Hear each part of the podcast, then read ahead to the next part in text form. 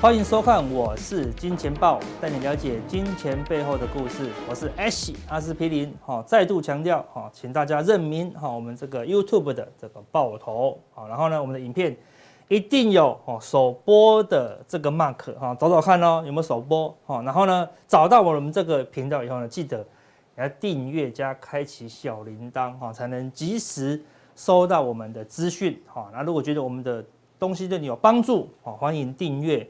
我们的啊加强定的内容了哈，那我们今天讲什么呢？台股到底是听牌哈还是放枪了哈？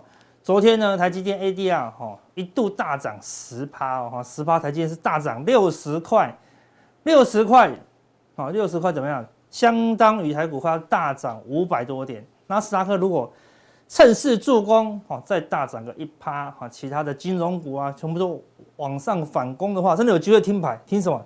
听两万哦，对不对？好，结果功败垂成啊，最后纳斯达克大跌两趴多，放枪。好，今天大盘呢就变得比较疲弱了啦。哈，小股票呢，哈，继续，哈，继续大跌。哈，柜台指数再创新低了。好，那这个行情目前怎么样？只听两张牌。好，一个是台积电，一个是金融股啦。好，所以台股已经变成什么？基金盘。好，它已经不是垃圾盘了。好，它拉台积电。也拉金融股啦，好对好，所以变成基金盘呐，好，那这个基金盘可以撑多久？好对，这个基金喝下去，好，这个行情就一帆风顺吗？好，还是只是撑住呢？好，我们来观察一下一些数据啦，哈，那为什么是基金盘呢？好，小电子股都很弱，那台积电自己本身。竞争力够强哦，不怕什么？不怕升息的压力啦。哦，那金融股是受惠哦，直接受惠哦，概念上受惠升息的这个利多。我们来看，这个是三月份，三月十六号哦，很快就到了。哦，升息一码的几率八十三趴，哈，升息两码二点六了，哈，不升息的几率只剩下十四趴。我们当初看四十趴、三十趴、二十趴，现在只剩下。十四点三趴啊，所以为什么会大跌？因为本来这个不升息的几率还有十七点九哦，本来它一个礼拜前是二十四点七，后来变十四点九，昨天哦，对不对？到了最近最新的数据只剩下十四点三了哈，所以三月份呢几乎是笃定升息一码，好，升息一码，好，那当然市场就会开始担忧哈，所以电子股的压力应该都会持续到三月十六哦，所以三月十六之前哈都要。对电子谨慎一些。好，那另外不止啊，如果只是升息一码，那还不用怕。问题是今年怎么样？起码要升息四码以上啊，这个是市场好担忧的事情。我看到这个是到二零二二年十二月十四号，就今年年底，所有啊所有升息的几率，这个升息一码、两码、三码，这边是四码哦，升息五码、升息六码、七码哦。升息四五六七码的几率加起来，哈，已经超过五十八，哈，五十点四，所以有超过一半的几率，哈，今年怎么样？我升息四码，好到五码以上哦，哈，所以主要是什么？这个资金紧缩的速度，啊，是加快的啦，哈，这个就是目前要担忧的事情。好通常是第一次升息压力会最大，好，然后度过了第一次，好，过去两次的经验都是这样子，好，只要第一次升息前过了。哎，股市也许就一帆风顺了。那第一次升息前，在前面两次的经验呢，哈，都是压力比较大，哈，所以大家还是要尽量避开。好，那你看外资最近怎么样？都是走防御型的股票。过去五天外资大买台积电，哈，一百五十七亿，然后再来什么买防御型的金融股，因为要升息了嘛。你可以看到富邦金、中信金、星光金、玉山金、兆丰金。台新金哈，上海商银没有好，几乎都买了一半都是电子股。我看到有没有看刚电子再来买什么啊？这还有国泰金呢，还忘了框进去哈。国泰金对，然后中华电信防御股对不对？好好，中钢好，万海好，啊，只有大概三分之一是电子股哦，哦，所以目前电子股的压力哦是比较大，然后外资也是采取。防御型的一个操作策略，不过这个都是不是这不是进攻型的哦，哦，对不对？金融股要大赚特赚，还是得靠股市的上涨哈，要靠利息的狂升哦，那它的股票可能会下跌非常严重了，所以这个都是短期的哈防御资金进驻的啦，哈，那短期外资什么是有点偏多的情况，可以看到前面三天哈外资买二十二，哈转买一百二十七，昨天大买一百七十四哦，在现货买超的同时，好借券减四点九，减三点一，减三点四，减一点九哦，空单也减少，我们可以看到。空单是一直减少，然后到最近一个月呢，多单也开始增加哦，所以外资过去一个月哈是一个偏多操作的啊一个情况啊，那什么时候扭转？我们要持续观察。那目前是没有，目前没有，目前外资还是偏多操作的情况下，那你说哎外资偏多，那我们是不是可以乐观哦来看待我们刚刚外资买的那些股票的行情？事实上还是有隐忧，还是有隐忧。我们引用大家讲，我们来看哦，最近外资一个礼拜啊买超的前二十名好，刚才你有看到了哈，都是金，有看到金金金金金金好银，对不对哈？都是这些，都是金银岛嘛，对不对？好，那这个是借券减少的，也是一堆金哦，对不对？啊，一堆金，所以同时现货买超加借券减少的，就是外资比较偏多的标的，好，可以看到也都是金融股。好为主哦，好对不对？好，几乎没有电子股，电子股就有打一档，好相对低档的标的，所以外资好也是集中火力在金融股，好，那金融股本来就是哦垫档的一个行情啊，所以要大行情说三月前升息，当然金融股哦是相对安全，但它并不是进攻的标的嘛，啊，并不是进攻的标的啊，所以说呃，除非你是操作基金的私募基金的，你有个五千万两亿。一定要买股票的，那当然金融股哈是你资金留在那边的好标的。那如果你要攻击的话，哈还是要找电子股了啊。只是电子股现在你可以看到外资偏空的一样，现货卖超，借券空单增加的，好，这你要特别留意哦。哦，那元大金包是因为啊成交成交量啊开始下滑哈。那你可以看到华航、长荣，哦，就刚刚买买友达这些卖群创哦，哈台聚、国强哦，所以。塑化股，空运跟海运，哎，外资，哦，反而是保守的哦，哦，明明疫情这么严重，哦，但是外资，哦，是保守的哦，哦，这给大家当做参考。所以电子不行，航运外资也没有很看好，塑化外资也没那么看好，哦，就真的是独中基金盘，好像是独中基金盘，哈，所以难度是非常高了，哈。那最近金融最强啊，好，台积电我们就不看了，你看金融股，哈，它在这个地方。哦，一条上升趋势线，哦，涨势加速以后，哦，它只要跌，这边有一个红 K，没有跌破红 K，继续涨，这边有红 K，一跌破以后就开始休息，好，那这边一样，好，这边涨势加速，往上突破，好，那今天有一个收一个小黑 K，好，只要这个红 K 的低点没有被跌破，好，那金融股还有机会，哦，金金涨，或震荡走高，好，那是你持有的啦，好，你空手的。空手的就不能在这个地方去做追价了哈，因为等它它回档的话，你应该是没赚到钱哈，所以空手的不追哈，你已经持有金融股哈，就等待哈某一个红 K 的低点被跌破哈，那就要迅速出场哈，它也是一个短线的行情呐哈。那虽然刚才看到哈外资整体是偏多哈，但是你可以看到哈，这个是外资的期货的部分哈，到昨天哈还有两万五千口的好净空单哦，小外资。啊，是两万四千口啊，整体空单也是维持在一个高档哦。好，如果这个地方外资真的要靠金融股跟台积电啊两档嘎到天两万，那也是还有一千多点啊。但是外资的哈期货看出来，哎，并不是这样啊，并不是这样哦。所以他一般一方面买现货，一方面空单也是在避险啊。所以外资目前来看，多空哈多空都有啊，多空都有哦。我们来看更精确的例子。如果你去观察外资最近在 ETF 的买卖超，你就可以看到一些端倪哦。我们来看一下，这个 T 五零反应，好，外资在过去两个月哈，这个 T 五零本来就快两百万，哎，最近一个月，随着指数下跌，尤其是最近三天哦，一口气增加到了什么两百三十三万张哦，好，所以增加多少？增加了三十四万张的 T 五零反一，好，这是做空的哦。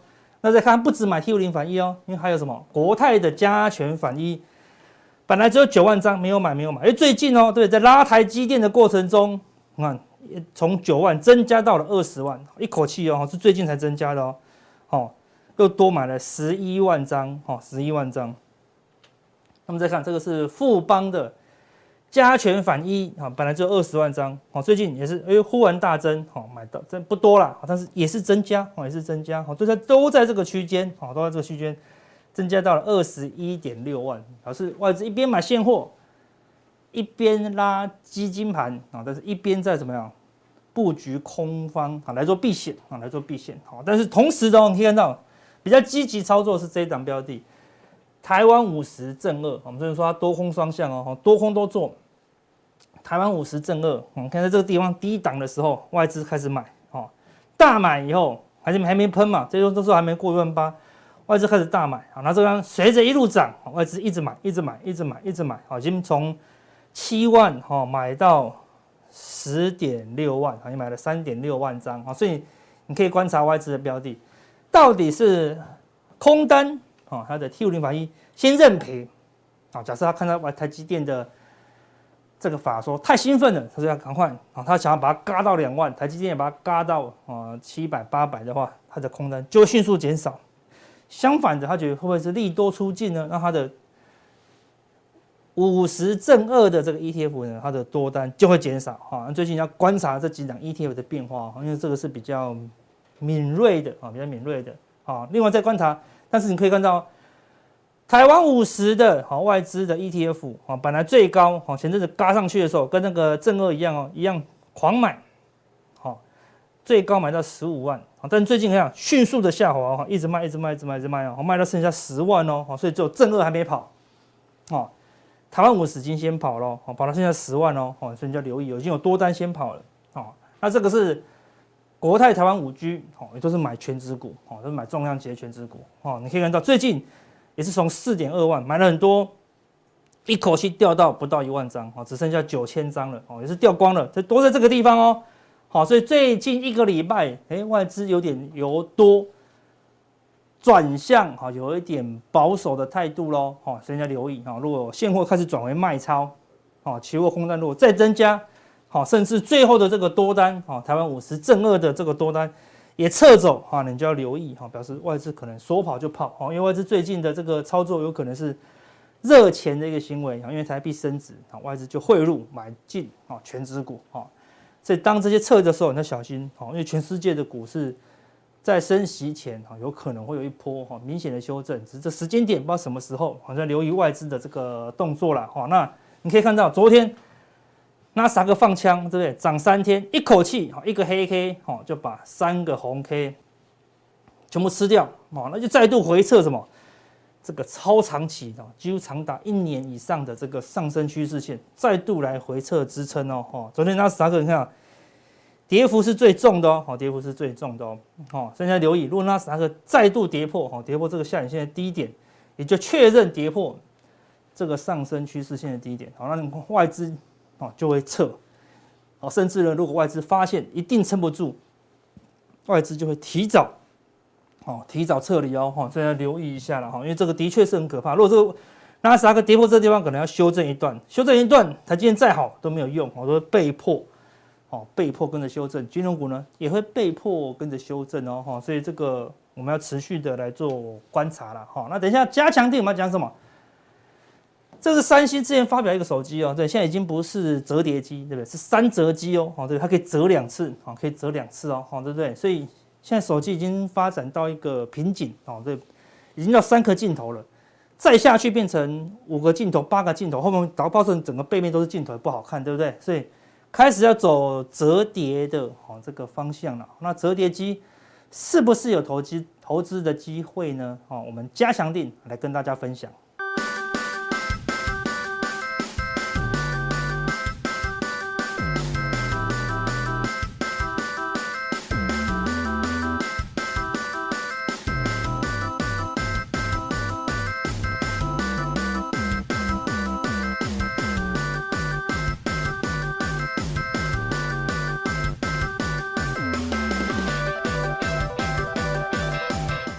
欢迎收看，我是金钱豹。那我是段昌文教授，今天来跟各位分享一下，昨天有两则法说会哈，那到底是法说会还是法会哈？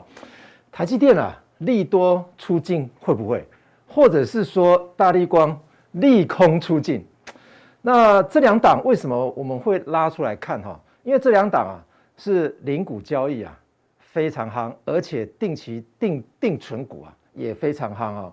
但是定期定存股的话，大力光有很多的券商它没有开放哦，所以因此啊，在定期定股的这个部分啊，大力光啊虽然啊是没有人买啊。但是问题在于说，那零股交易啊，竟然也是排排上第二名呢，第一名还是台积电了哈。所以因此啊，这两档啊，同时在这一周啊，开了一个法会，不是是法说会哦。那到底是利空出尽呢，还是利多出尽呢？哎，我想投资人要自己慎思啊哈。那我们来看一下哈，这个国内投信公司啊，它规模指。规模啊，跟它的指数的对应哈，那这是昨天截止的资料。当然，我们说共同基金啊，它一定是累积到上个月了哈。但问题是十二月份 它还没出来哈，所以我们只能看到十一月哈。大家有没有看到啊？这是国内投信公司整体的基金规模啊，这红色部分你看，哇，也都在创新高啊。那你看蓝色的，是不是指数上升是由基金所拱起来的哈？这似乎好像有点。关系哈，但我们看一下下面的哈，下面是国内投资人持有之金额哦，而不是投信的，同样的也在创新高了啊，所以因此啊，是不是啊，台股啊是由这一些基金啊拱起来了，尤其是这些基金基本上都是散户持有，而不是法人持有持有的哈，因为这些法人啊是带散户去持有这些基金啊，所以大家会以为说。国内投信就是法人持有哈，呃，基本上啊，这是由所谓的啊这个投资人去买出来的结果哈。好，再来我们看一下共同基金的定期定额也创新高啊。那谁会定期定额？那绝对是散户啊。所以散户的话，定期定额创新高，大家有没有看到扣款的笔数也创新高？那定期定额扣款的人数啊，这个蓝色的也在往上升了哈。再来定期定额扣款的金额哦，你看啊，金额虽然没有在二零二一年三月份的这个时期来创新高，但是它还是有微幅的上升，跟前一期去比的话啊，所以这个定期定额可以显示出啊，这个散户投资人的一个情绪指标啊，所以是不是会过热哈？大家要慎思哈。我们来看一下啊，台美两大市场啊，同步的都公布了所谓的啊。所谓的创新高，也就是说，大家谁在存股啊？散户在存股，美股存股第一名是苹果，台湾的存股第一名是台湾五十 ETF 哦，而不是苹果 哦。那第二名才是台积电哈，这是第二名是属于股票的部分的哈。但问题在于说，你看一下美股存股哦，去年度以来哦，他们看到他们已经在跟变更它的一个。一个核心的核心的一个一个标的物，那我们看到都都是债券了，都债券了，要不然就是股债的配置哦。所以我想今年以来啊，选股啊是越来越困难哦。所以可能啊，在选股的部分的话，是不是要采取用平衡的方式来去避开掉股债双杀，或者是股被杀掉的结果哈？那你可能就是要在配置的。债券的部分的话，可能要加重一些些了哈，这是小小的建议哈。好，再来我们看一下国内投信公司定期定额的扣款金额前十二名的投信公司啊哈。我想，如果你有在定期定定额去扣款这些啊基金的话，这基金可是包括 ETF 哦。大家有没有看到？你有没有在投 同一投信买？那你可能就是其中一个人哦，其中一个。那扣款人数啊，你看。跟上月增减也在增加，台湾都在增加，大家扣款金额都在增加，大家要小心啊！不要以为说定期定额一定是赚钱的哈，有可能会赔钱哦。好，所以在多头市场的话，当然你在定期定额会觉得说，诶，我也慢慢的、慢慢的在增加自己的资产金额哦。但是这个是因为多头市场哦。好，我们再来看一下。热门存股的方式比较哈，我们刚刚有讲到过哈，也就是说零股还有存股用定期定额的这种相关费用都会比较低。那你如果是基金的话，就会比较高。哦。那基金当然里面包括了所谓的 ETF，但 ETF 现在把它归类为所谓的股票类了哈，所以它的手续费相关的交易税就会比较低一些。所有的大致上啊，我们可以做一个优劣的一个比较啊，大概都是在存股或者是零股的部分，会比所谓的定期定额基金还要优。这个可以自行的判断一下哈。好，那再来我们来看一下定期定额两个核心价值哈。第一个，也就是因为市场不确定性，因此我们要透过分散时间来投入市场。因为它是用分散时间的，有很多网络上介绍的说都是透过分散投资组合，这是不对的。所谓的分散投资组合是指称说你的标的物要很多，但问题是你已经选完标的物之后的话，你是分散时间，所以时间也是一个投资组合。不要忘记了，只有标的物吗？不对哈，那连时间也在定期定额里面是一个。投资组合的一个方法之一哈，好，再来第二个核心价值啊，也就是说，大家少少的买，少少的买，买进来之后，最后可以累积你很大笔的一个资产部位，而不是会累积，而不是绝对会累积很大笔的一笔资产金额哦，部位会有，因为如果说你一颗鸡蛋你买的时候是五块，现在两颗鸡蛋搞不好还是五块啊。因为跌到二点五块啊，所以说我们说是累积部位，而不是累积资产金额部分哦。所以这个是两个核心价值哦。相对而言，刚刚我们我做的一些呃批评的话，就是类似它的一些小缺点的哦。好，再来我们来看一下定期定额的优点哦。所有的网站或者是所谓的 呃专家都说这些都是它的优点。那我们来比较看看哦。一定要讲微笑曲线啊，不然不可能讲说悲哀曲线哦。那问题在于说，你看一下定期定额是买在平均成本，没有错啊，平均成本啊，因为大家有没有看到这是微笑，这是微笑，那你当然是买在平均啊。但问题是，你有没有看到中间这个？这是悲哀曲线呢，对不对？所以很多的图形大家都告诉我们说，哎，定期定额最大的优势绝对都画在右手边，大家有没有看到？画在右手边，不会画在左边。你如果画在右边，当然就是平均成本的微笑曲线。但是有没有可能画在左边？你如果画在左边的话，那不就是悲哀曲线吗？那如果左边跟右边之差，那为什么大家看一下所有的图形，基本上都是画在右边？这是网络上面的图形，大家可以去查一下啊，很多都是这样画。我们再来看一个微笑曲线，一个谬论哈。来看一下这个，这一档啊是非常大的一档基金的官方说辞哈，这可是真的是官方的哈。好，那它也是引用这个微笑曲线的加码投资法哈。那所谓的加码投资法就是越跌买越多，越涨它就开始在获利了结哈。但问题在于说，这个也是用微笑曲线的右手边来观察嘛。所以，因此它也是所谓的平均成本法哈，也是有它的矛盾点哈。好，那我们来看一下，如果换另外一种看法哈，基本上我们就可以知道说，很多人都觉得说，哎，你看到的曲，你看到的曲线一定是这个微笑的右手边嘛。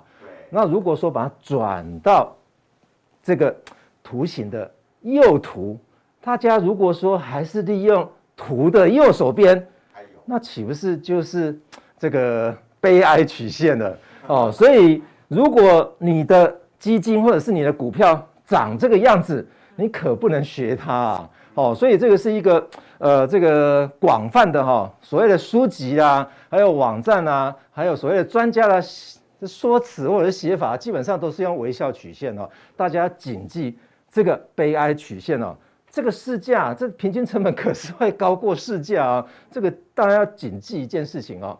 好，当然。我们看一下谨记定期定额的风险在哪哈？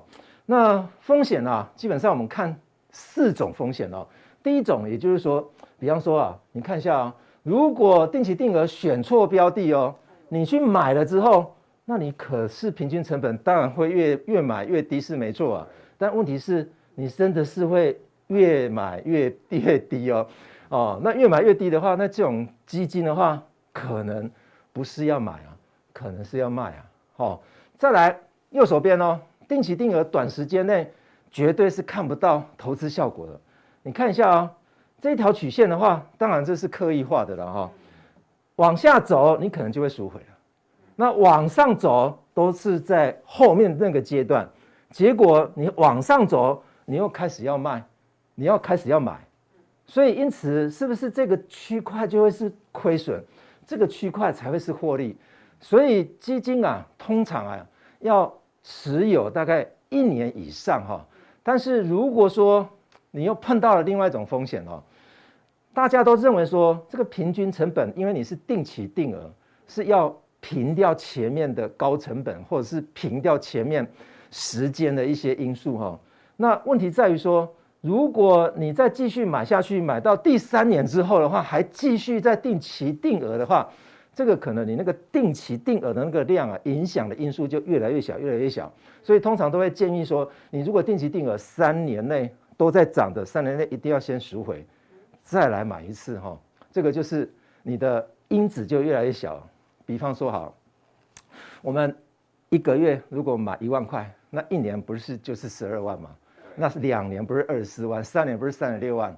那你第一年第一笔资料，你买一万块的时候，哇，你的影响因子是百分之百啊。第二年不就是变五十%五十 percent？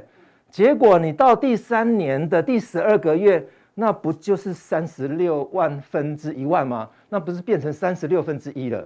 那你影响的因子会让它可以往上走的那种那种冲击程度的话，就越来越小了哈。所以因此一定要赎回。三年通常都躺平了，所以因此啊，很多的共同基金的话，基本上都没有教你如何卖，只教你如何买而已，你都不会卖哦。所以这是定期定额的风险哦，这一定要切记的。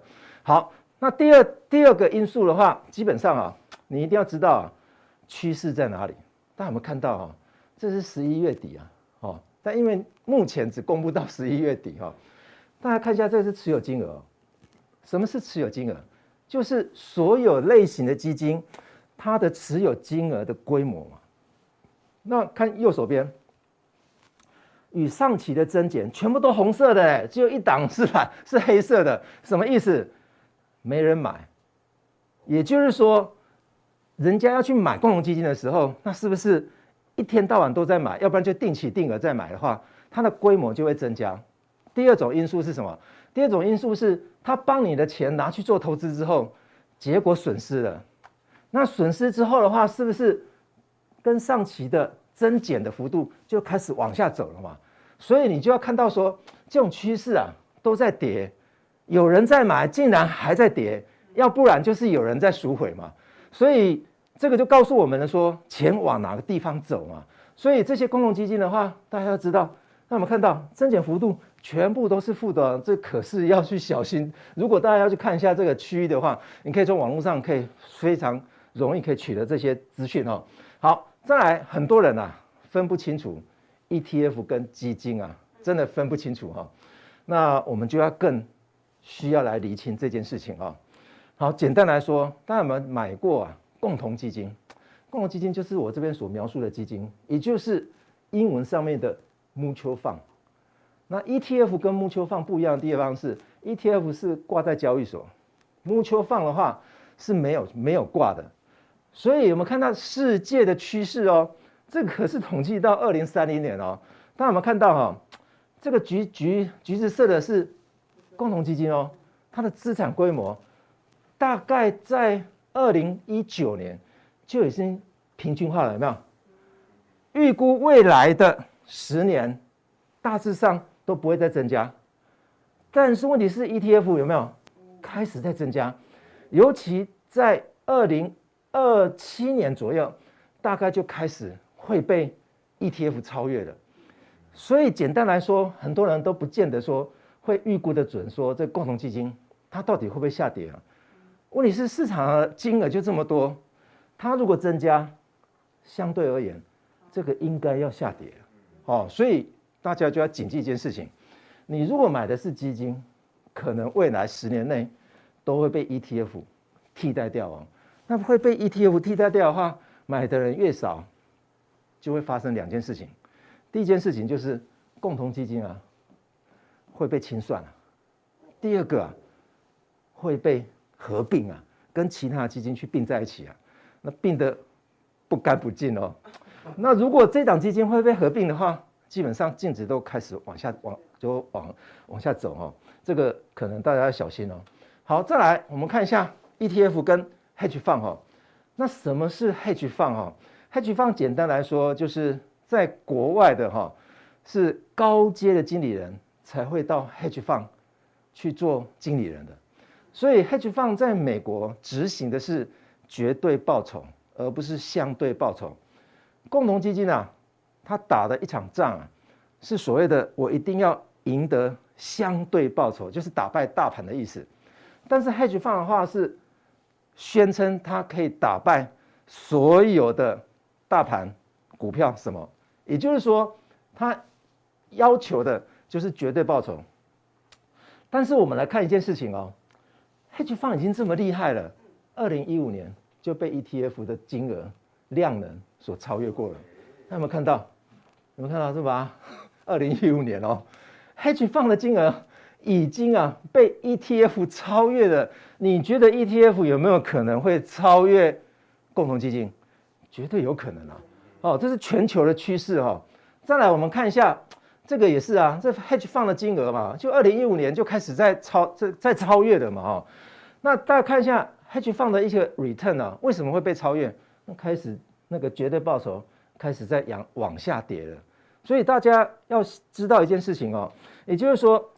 虽然 hedge fund 啊，它跑的是所谓的绝对报酬哦，但问题在于说它的金额不够，它怎么去赚绝对报酬？比方说，我跟你一万块去投资，跟给你一百万去投资，那你会比较殷勤的，当然是一百万赶快做啊，对不对？一万块钱，哎呀，不用了，慢慢玩就好了，对不对？哦，跟你买零股是很类似的啦哈。好，再来我们来看一下哦，当然定期定额跟单笔投资啊，策略要不要调整啊？待会我们在加强地里面，把台湾的一些定期定额 Top Ten 的哦，把它列列出来，我们来解析一下，到底跟单笔投资它的报酬率的差异性，再来比较说，到底它的策略是应该如何调整。好，今天谢谢，呃，收看，我是金钱豹的浦东定，谢谢。